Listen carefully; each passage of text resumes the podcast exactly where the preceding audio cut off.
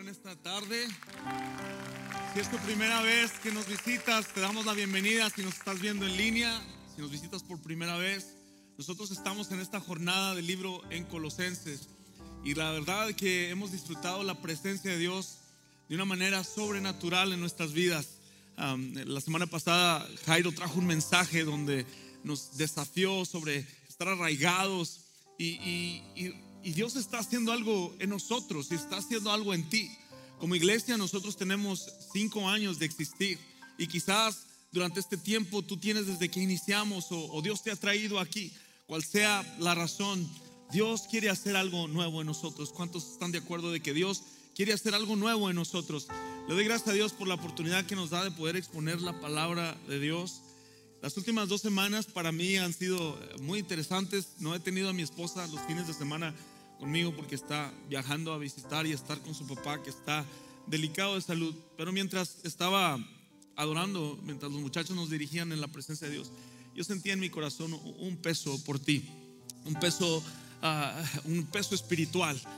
Venimos a veces a la iglesia y a veces si es nuestra primera vez, segunda vez o tenemos poco en venir, se nos dificulta ser nosotros.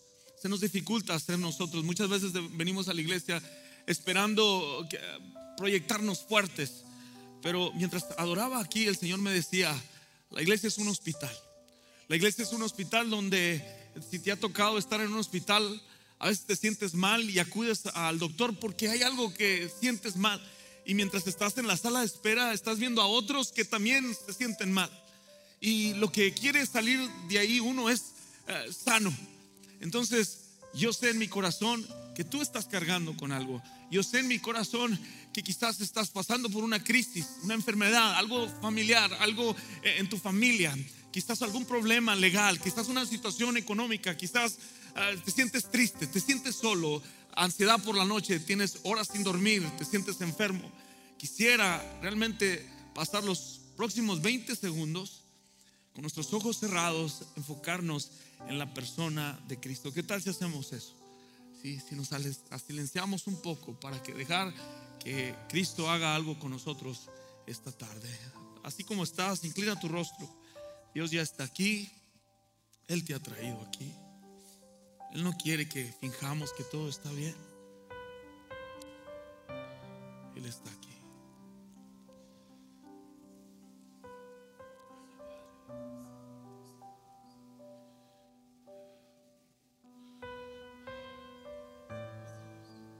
Es en ti, Señor. A través de ti, Jesús. Es por lo que tú has hecho en la cruz. No es por mí. Dejo el yo a un lado, Padre. No quiero enfocarme en mi necesidad, en mis problemas, en mi situación, Señor. Quiero enfocarme en ti hoy. Así como el bebé descansa en brazos de su padre, hoy quiero descansar en ti. Espíritu Santo, me pongo a tu disposición para que tú hagas lo que quieras hacer. Tú ya estás aquí. Así eres tú, Señor. Un Padre amoroso, misericordioso, bondadoso, lleno de compasión, lleno de amor por mí. No me juzgas. Yo he venido aquí a ser quien soy. Mi identidad está en ti, Cristo. Y hoy quiero descansar en ti. En el nombre de Jesús, vamos, en tus palabras. Dile, papá, ya estoy aquí. Dile, dile como, deseas que te hablen tus hijos a ti. Así, no tienes que decir palabras elocuentes o hablar. Simplemente sé tú en su presencia. Gracias, papá. Gracias, Dios. Gracias. Gracias, Señor. Tú eres grande. Y hoy nos refugiamos en ti. Hoy nos refugiamos en ti. En el nombre de Jesús. Amén. ¿Por qué no le das una fuerte ofrenda de palmas, de entusiasmo? Todo lo que tú eres. Dios va a hacer algo grande. Dios va a hacer algo nuevo en nosotros. Por eso estamos aquí. Somos personas imperfectas. Tratando de agradar a un Dios perfecto. Wow, mientras Connie nos leía ah, algo de la carta de, del apóstol Pablo a Colosenses, la primera semana yo les hablé sobre la identidad. Vive tu identidad en Cristo. La segunda semana ah, Jairo nos habla sobre arraigados en Cristo. Fuimos desafiados. Y el tercer capítulo, el cual vamos a abarcar hoy, realmente lo que Pablo quiere hacer es conectar el, capítulo 1 y el capítulo 2, conectarlos. He wants to connect them. Y lo que quiere es que seamos maduros en Cristo. Él quiere que, que, vivamos la madurez en Cristo. Y cuando yo leía este, este capítulo 3, el Señor estaba tratando mi vida y, toda la carta de Colosenses, el capítulo 3, está llena de sabiduría, de comida buena, de, de, pan del cielo, de palabras de Dios. Sabes, muchas personas piensan que el cristianismo es, son reglas, que son, que son simplemente reglas de qué no hacer, no hacer. Pablo nos invita a vivir una vida práctica en Jesús. Y Pablo lo que hace aquí en el capítulo 3, él quiere que nosotros seamos maduros. Él quiere que nosotros seamos maduros. Interesante, la carta a esta iglesia en Colosa, esta iglesia tenía cinco años y cuando la estaba leyendo dije, Señor, tú sabes los problemones de la iglesia en cinco años y quiero ser transparente, los desafíos de, que nosotros, Dios está tratando el ADN con nuestra iglesia y nosotros tenemos cinco años, dije yo, Señor, esta palabra es para nosotros. En Colosenses, los versículos 1 y 2, no quiero, voy, voy, a tratar de extraer un poquito, hemos aplicado este acrónimo de loco, lo que significa leer, observar, cómo aplicarlo y luego orar para que Dios nos hable. Y, de veras, cuando estaba leyendo los primeros dos versículos, hay, hay algo poderoso para nosotros. Y él empieza de esta forma, dice, ya que han, ok, en inglés dice, therefore, ya que han sido, dice, resucitados a una vida nueva con Cristo. Se refiere a que ahora tenemos una vida en Cristo. Se refiere que Dios les está hablando a los creyentes. Se refiere a aquellos que han recibido el mensaje de Jesucristo. Ya que han, JP, ya que has recibido, Eduardo, ya que has recibido, Jairo, a Cristo, dice, a una vida nueva con Cristo, pongan la mirada en las verdades del cielo, donde Cristo está sentado en el lugar de honor a la derecha de Dios. Piensen en las cosas del cielo, no en las de la tierra. Pues ustedes han muerto a esta vida y su verdadera vida está escondida con Cristo en Dios. El tema en esta tarde es pon tu mirada en el cielo. ¿Lo puedes repetir conmigo? Juntos, ¿sale? Pon tu mirada en el cielo. Put your eyes on heaven. Imagínate una persona con una mente de Cristo. Imagínate una persona que es tu amigo, que es un compañero, lo escuchas, siempre te está hablando del cielo, siempre tiene una perspectiva del cielo en todo lo que hace, en todo lo que dice, que hasta a veces pierde la realidad de que están sus pies en la tierra. Lo que Pablo nos está diciendo aquí es que Dios está buscando personas como esas. Y muchas de las veces cuando caminamos en el Señor y nos expresamos de alguna forma o hablamos o vivimos de alguna forma, a veces hasta, si somos honestos, te la tiran o te, te apuntan como santurrón. Pero lo que Pablo está hablando es de una vida práctica en Cristo Jesús. Pablo nos advierte que debemos de tener nuestra mirada en el cielo. Pon tus ojos en el cielo. Pon tu mirada en el cielo. Y la gran idea en esta tarde, y esta es la que quiero que te lleves, es que ojos en el cielo, útil en la tierra. Pablo entendía que si nosotros y nuestro enfoque era ver las cosas del cielo, nosotros podíamos tener una perspectiva y un estilo de vida muy diferente porque no estamos aquí para acoplarnos con el mundo. Dios nos ha hecho luz a las tinieblas, Él nos ha hecho sal para la tierra, Él nos ha escogido, dice su palabra, que somos real sacerdocio escogido por Dios. Tú y yo, nuestra identidad está en Cristo. La iglesia, todo lo que encaja este lugar, eh, las prácticas que hacemos se centran a través de la persona de Cristo. Cristo es importante, Cristo es el fundamento, Cristo es la fuente. Mateo 6:33 nos dice, busquen primero el reino de Dios por encima de todo lo demás y lleven una vida justa y les dará todo lo que necesitan. Si buscamos las cosas del cielo, podremos vivir la vida aquí en la tierra. Y todo lo demás vendrá por añadidura. Esta es una acción de movimiento, de continuo. Esta es una acción que va acelerando. Mientras caminamos en esta tierra, nuestro enfoque siempre debe ser Cristo. Hay una realidad hay una realidad que nosotros vivimos y tenemos. Hemos sido resucitados a una vida con Cristo. He dejado el viejo hombre, ha muerto, porque Dios ha hecho algo nuevo en Cristo. ¿Cómo se nos dificulta dejar al hombre viejo? Y para que Dios pueda hacer algo nuevo, hay que morir al viejo hombre. Y esa es la realidad.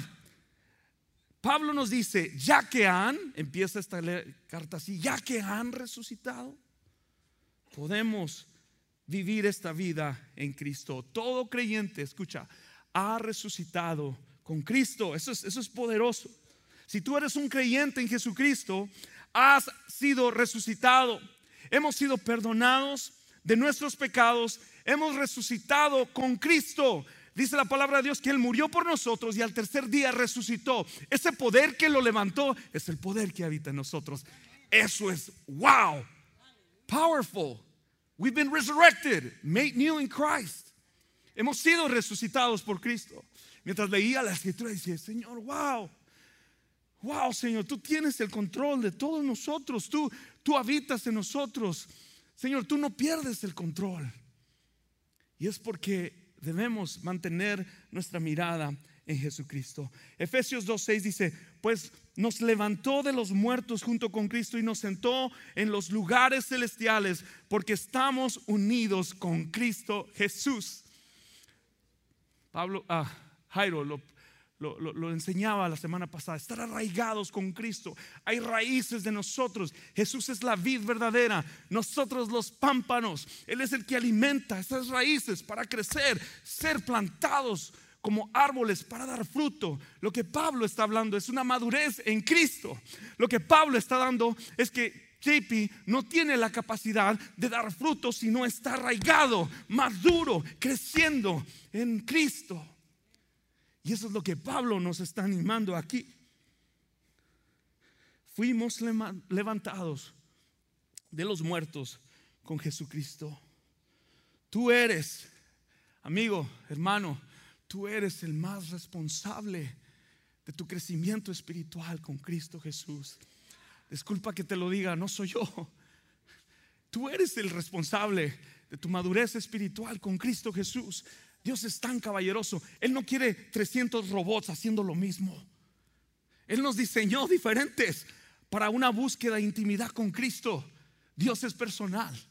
Es hermoso venir ante su presencia, pero cuando te vas de aquí, en la noche, en tu closet, en tu trabajo, en tu vehículo, ahí está Cristo contigo. Esa es la presencia, ese es el Espíritu de Dios que obra en nosotros cuando hemos sido resucitados con Cristo a esta nueva vida. Dios está hablando, buscando las cosas del reino, las cosas eternas que tienen valor. Lo que tiene valor para nosotros, nuestro ADN, quien es Cristo, en los deportes, en la escuela, en nuestro diario vivir, cuando estamos en 1604 y las horas largas de tráfico, las cosas que la iglesia no ve o que aquí podemos todos fingir que tenemos una relación con Dios, pero realmente eh, estamos lejos de Dios. Tú puedes venir y servir todos los domingos aquí, puedes venir, dar tu ofrenda, tu diezmo, tener un ministerio, pero realmente sabes quién es Dios, tienes esa intimidad con Dios. Yo puedo subirme aquí y fingir que la tengo. Es más, puedo caer en el error de preparar un sermón y pensar que esa es mi devoción con Dios. No. Dios necesita escucharnos. Dios necesita oír tu voz. Dios necesita que tú llores, que tú adores, que tú exaltes su nombre. Lo puedes hacer en tu diario vivir. Pablo nos exhorta a que vivamos una vida práctica espiritual. Práctica, práctica. Busca las cosas eternas, no las temporales.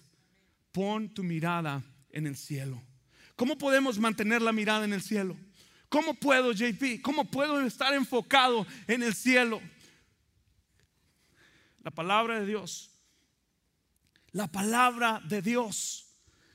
Dice Colosenses ahí mismo en esta carta, dice Pablo en el versículo 16, que el mensaje de Cristo con toda su riqueza llene sus vidas. El mensaje de Cristo con toda su riqueza llene sus vidas. Enséñense y aconsejense unos a otros con toda la sabiduría que Él da. Dice, canten salmos e himnos y canciones espirituales a Dios con un corazón agradecido. La gratitud es la llave al corazón de Dios. Pero tú no puedes ser agradecido, escucha, no puedes ser agradecido si no tienes tu mirada en las cosas de Dios. Esa es la realidad. La realidad es que yo no puedo ser espiritual, ser lleno del Espíritu Santo si no mantengo mi mirada en el cielo. Es una invitación para todos nosotros. Toda la verdad, escucha, toda esta verdad no es el final. La verdad, la verdad es el camino que me lleva a mi destino. Muchos de nosotros conocemos la Biblia al revés y al derecho, pero lo único que no hacemos es obedecerla. Y dice Pablo que te engañas a ti mismo. La obediencia, escucha, la obediencia cuando obedecemos es porque tenemos nuestra mirada en el cielo y en las cosas del cielo. Y ahí nace esa intimidad y el deseo de estar en coinonía, el deseo de ser iglesia, el deseo de servir, el deseo de ayudar al prójimo, el deseo de ayudar a otro, cuando nuestra mirada está en las cosas del cielo. Si no lo tengo al frente, no lo tengo en la mente. When it's out of sight, it's out of mind. Y sabes, tú no te acuerdas de qué prediqué hace tres semanas, ni yo me acuerdo. Tenemos que recordarnos la palabra de Dios. Estaba escuchando que el 60% estadísticamente de los que se gradúan de high school, la preparatoria, jamás vuelven a abrir un libro. ¿Eres de esos del 60%? ¿Eres de esos? Yo no quiero ser de esos. Dios nos ha dado el libro de la vida. Hoy en día podemos escuchar muchas voces. Las redes sociales, que máscara, que no máscara, que se reúnan, que no se reúnan, que ponte la vacuna, no te pongas la vacuna. Está el diablo riéndose de porque nosotros, teniendo el mensaje de salvación, estamos que si vamos y no vamos, como que si Cristo se desapareció. Cristo está entre nosotros. Él no ha pedido el control. Él tiene cada latido de mi corazón en sus manos. Él me diseñó desde el principio de la creación. Fue su idea ponerme aquí en la tierra. Esa es mi identidad en Cristo. No debo temer, debo cuidarme, debo tener prudencia, debo amar al prójimo, debo cuidar al prójimo, pero no tenemos temor. Porque el amor de Cristo echa fuera el temor, todo. Yo te invito, yo te invito a que abras este libro. Si te dices ser cristiano, tú debes de alimentarte de este libro. Él es la fuente de vida. ¿Por qué venimos aquí? Porque venimos a escucharlo a Él. Porque venimos a aprender de Él. Dice Pablo, enséñense, anímense el uno a los otros. Sabes, yo, a mí me gusta cantar y tener mi tiempo de oración solo, pero algo sucede cuando estoy junto con ustedes. A mí me gusta leer la escritura sola, pero algo sucede cuando ves milagros que Dios está haciendo en las vidas. Eso no se compara. La iglesia es la idea de Dios. Este es el cuerpo de Cristo. El segundo, agradecidos. Dice, agradecidos, entrad por sus puertas con acción de gracias. Vayan a sus atrios con alabanza. Denle gracias y alaben su nombre. La semana pasada me tocó servir y dar la clase allá con los niños. Y ellos se desbordaban de alabanza y gratitud a Dios. Levantaban sus manos sin que nadie se los dijera. Simplemente estaba Daxiel, el hijo de Axel, modelándoles cómo y todos lo hacían y les digo jugando, a mí me gusta, ¿sabes que Voy a empezar a servir más acá, porque allá se portan bien mal los adultos, les digo, ni hacen caso. Estamos adorando y uno está así. los niños de la boca de los que maman Dios hizo fortaleza. Si quieres aprender a adorar a Dios, ve y sirve allá. Cambia tu perspectiva para que veas cómo un niño se entrega. Dice, la, dice, dice Juan, el que no fuere como un niño no podrá ver el reino de Dios. A ustedes les falta ser niños. Hay algunos aquí que necesitan que empezar a ser niños. Para que entendamos bien lo que es adorar a Dios en espíritu y en verdad. Porque tales adoradores busca el Señor que adoren. Él está en la búsqueda. Porque there's a short. Porque hay falta escasez de verdaderos adoradores. El tercero, adorando juntos. De esta forma yo podré mantener mi mirada en el cielo, adorando juntos. Y puse gratitud primero porque el corazón agradecido se desborda en la adoración. Y es una relación vertebral.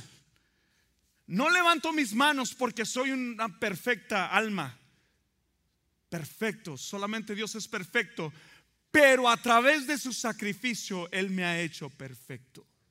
La ira de Dios no está sobre JP, la ira de Dios está sobre el pecado. Toda cosa que te separe de Dios es pecado. Toda cosa que se meta entre en medio de tú y Dios, Dios lo aborrece. Porque Él busca nuestra intimidad. Cuando nosotros adoramos a Dios, que lo estamos haciendo y los niños lo hacían, esa enseñanza que hablamos era sobre la iglesia en Hechos, que tenían, ah, que partían el pan, compartían las enseñanzas de los apóstoles, adoraban juntos y ellos estaban, estaba yo haciendo una comparación de que todo lo que hace la iglesia primitiva lo hacemos nosotros, adoraban juntos. La postura de un adorador, escucha, si tú te dices ser cristiano, perdonado, lavado por la sangre de Cristo, resucitado de entre los muertos, toda tu vida empieza desde ese momento a hacer adoración a Dios. No es las canciones bonitas, las baterías, el piano, es la postura de tu, de tu corazón. Lo que Dios está buscando en ti. Cada uno de ustedes tiene, Dios les ha dado un tono, Dios les ha dado una voz para adorarle, adóralo. Deja que tus hijos te vean que tú adoras y busques a Dios. Deja de estar oyendo música secular. Y deja que tus hijos vean. No quiero sonar como que juicioso. No, no, estoy tratando de decir que, que, estoy tratando de decirte que lo que controla tu, lo que, lo que está en tu mente, lo que está en tus ojos, realmente empiezas a parecerte eso. Llénate de Dios. Adora al Señor. Sirve al Señor. Adoren juntos. Dice, canten himnos, canciones espirituales. Ministrense. Pon tu mirada en el cielo. Ojos en el cielo. Útil en la tierra. Útil para tu familia. Útil para tu hogar útil para tu trabajo, que la gente vea que tú amas a Dios, que la gente vea que tú adoras a Dios. Sabes que yo conozco miles de testimonios que me han dicho a mí que en su trabajo escuchan música cristiana y Dios alcanza a los que la escuchan. Porque esa persona no lo hizo para show off o para presumir, pero hay algo diferente. Dice, wow, lo que escuchas, wow, esa música, la gente tiene hambre, tiene sed tienen necesidad de Dios. Pon tu mirada en el cielo con gratitud, adorando juntos. La palabra de Dios es lo más importante. Alguien me dijo, ¿cómo cambiaste tú, JP? Me acuerdo muy bien. Les dije, abre tu Biblia y deja estar escuchando voces. Muchos somos muy rápidos de ver cualquier predicador, cualquier persona que suene positivo, lo compartimos porque suena bien, Padre. El amar a Dios, el seguirlo a Él, amarlo con todo el corazón, toma tiempo. Llegar a ser maduro espiritualmente toma tiempo. Pero te voy a decir una cosa, tú no podrás tener la mirada en el cielo si tú todavía estás haciendo las prácticas que el viejo hombre hacía. Pablo les dice más adelante que no hagan estas cosas, no las hagan. ¿Qué son las cosas que obstaculizan tus ojos del cielo. Colosenses, ahí mismo en esta carta, el capítulo 5 al 11, dice esto. Y le voy a pedir a Gerardo que las muestre ahí atrás mientras las leo. Creo que son importantes. ¿Qué es lo que obstaculiza tu mente del cielo? Escucha. Así que hagan morir las cosas pecaminosas y terrenales que acechan dentro de ustedes. No tengan nada que ver con la inmoralidad sexual, la impureza, las bajas pasiones y los malos deseos. No sean ávaros, pues la persona ávara es idólatra porque adora las cosas de esto, de este mundo. A causa de esos pecados viene la furia de Dios. Ustedes solían hacer cosas cuando su vida aún formaba parte de este mundo, pero ahora es el momento de eliminar el enojo, la furia, el comportamiento malicioso, la calumnia y el lenguaje sucio. No se mientan unos a otros porque ustedes ya se han quitado de la vieja naturaleza pecaminosa y todos sus actos perversos.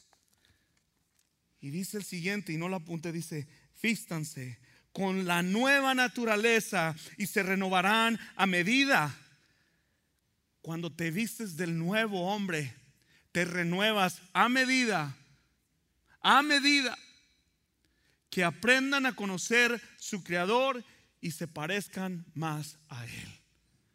Cuando hablamos de Cristo, lo que Cristo quiere hacer es que nosotros nos parezcamos a él.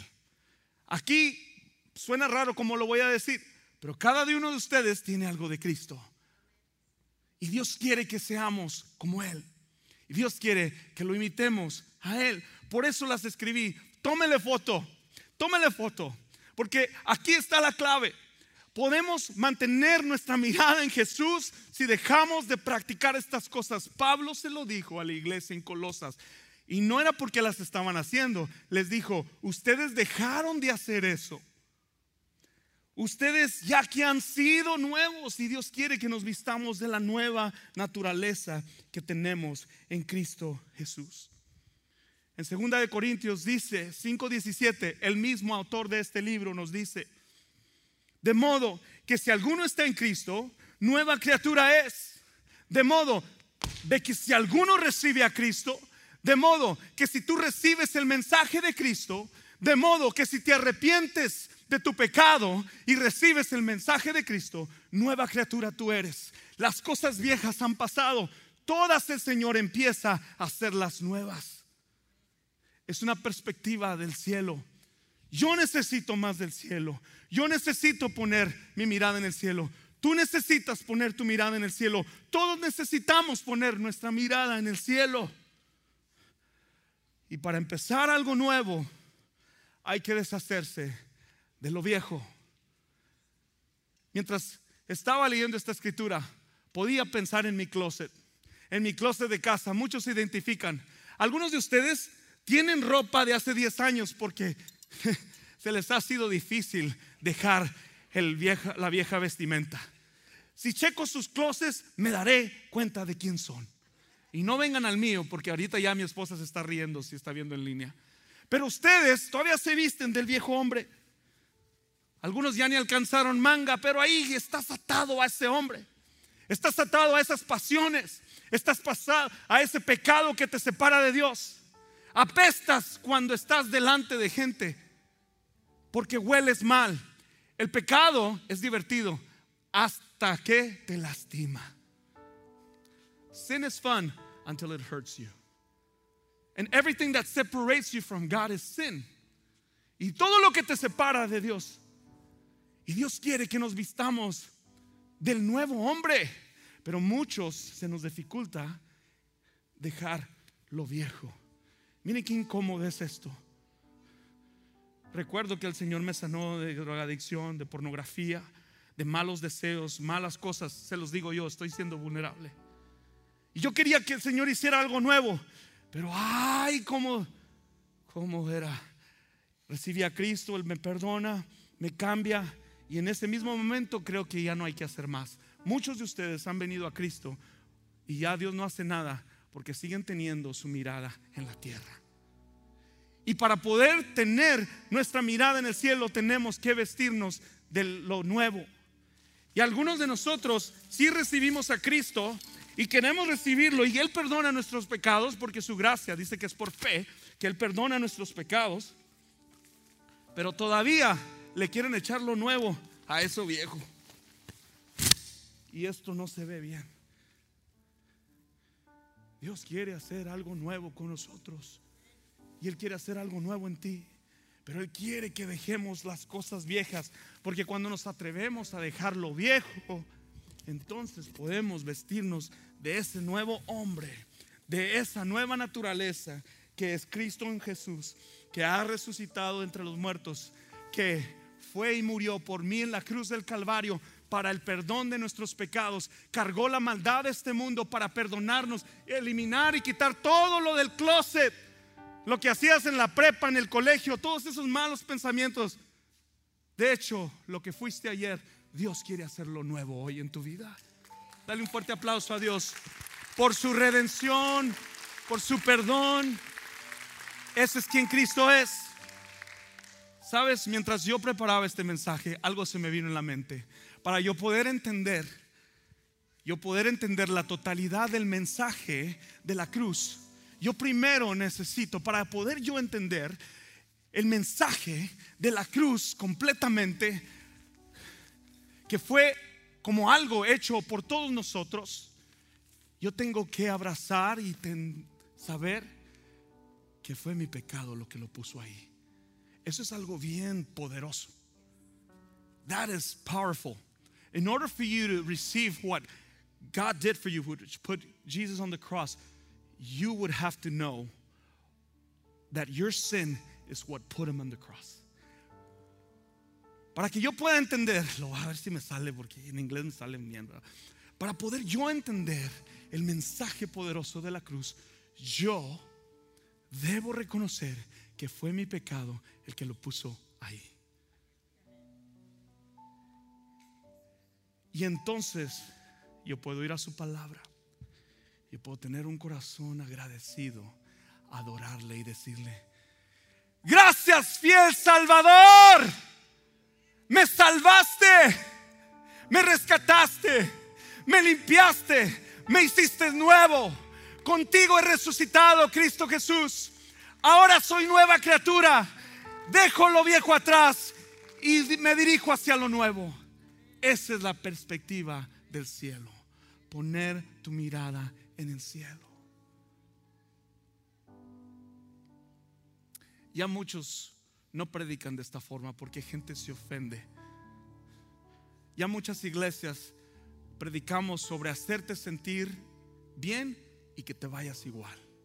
Esta tarde mi objetivo es decirte, no este mensaje, pero que todo lo que he dicho hayas encontrado a Jesús esta tarde. Hay mensajes que no encuentras a Jesús. Él es el camino, Él es la verdad, Él es la vida. Él es el camino, Él es la verdad, Él es la vida. Colosenses 3.1 dice, ya que han sido resucitados a una vida nueva en Cristo, lo vuelvo a repetir. Si mantenemos nuestros ojos en el cielo, escucha bien iglesia, seremos útiles para llevar a cabo la misión para ayudar a otros, seguir a Jesús con devoción, para alcanzar al perdido. Tenemos cinco años, igual que esta iglesia de Colosa. Esa es la edad que tenemos. Dios está haciendo algo nuevo en nuestra iglesia, lo creo fielmente. Me encanta ver a personas escribir notas. Me encanta ver posts de gente que comparte la palabra de Dios. Me encanta ver cómo ustedes se meten en las cosas de Dios, desde el más pequeño hasta el más joven. Estamos esa hambre. No nomás vienen aquí a que yo les dé algo poquito para ver si llegan aquí el domingo. Escucha. Mañana decides si vas a estar aquí la próxima semana. Porque Dios no es un Dios de feelings, de sentimientos, a ver cómo me sentí hoy para estar en su casa. Mañana, escucha, mañana lunes decides si vas a estar aquí el próximo domingo. Porque Dios va a seguir hablando poderoso a tu vida. Y quiero terminar aquí. El 24 de abril nosotros vamos a tener bautismos en la iglesia. El bautismo es la expresión exterior de lo que Dios está haciendo en nuestro interior. Escucha. Dice en palabra en Romanos, por cuanto todos pecaron y están destituidos de la gloria de Dios. Pablo experimentó, escucha bien, cómo Jesús le había revelado la salvación y el perdón de los pecados y fue por amor para toda la humanidad. Y cada vez que un ser humano recibe el don de Cristo Jesús por parte de Dios, recibe el mensaje de Jesús, se genera un nuevo ser. Algo nuevo nace. Mi deseo en esta tarde es que Dios haga algo nuevo en ti. No importa que tengas 20, 15, 30 años en el Evangelio, que Dios haga algo nuevo en ti. La palabra de Dios no es el final. Dios es infinito y no está limitado. La palabra de Dios es el camino al Padre. Si tú has encontrado a Jesús esta tarde, te reto en esta tarde a que no tengas miedo a confesarlo. Si quieres recibirlo en tu corazón y quieres que tu nombre esté escrito en el libro de la vida, escucha bien. El que creyere y fuere bautizado será salvo, mas el que no creyera será condenado. La furia y la ira de Dios está sobre el pecado. Todos esos pecados que les dijo, no está sobre ti, Miguel, está sobre el pecado. Dios quiere salvarte.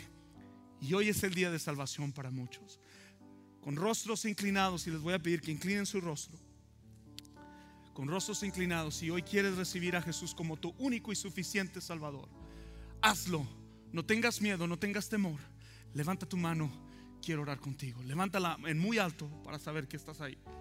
Si hoy recibes, gloria a Dios, gloria a Dios, manténla arriba. Si hoy quieres recibir a Jesús, gloria a Dios, gloria a Dios.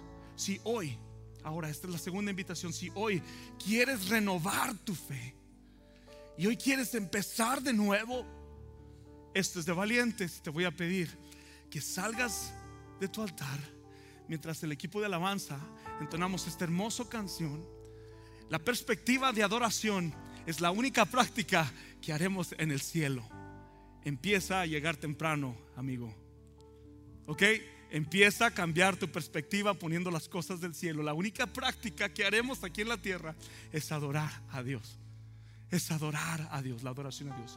Si hoy quieres renovar tu fe, yo te pido que como valiente vengas aquí al altar y pídele perdón a Dios, que haga algo nuevo en ti. Si estás dispuesto a dejarlo viejo, hoy es el tiempo. Vente, vamos a orar. Señor, gracias te doy por tu presencia. Gracias, Señor porque me has salvado, me has rescatado, Señor. Te pido, Padre, que tú me des, Señor, sabiduría para poder mantener mi mirada en el cielo, Señor.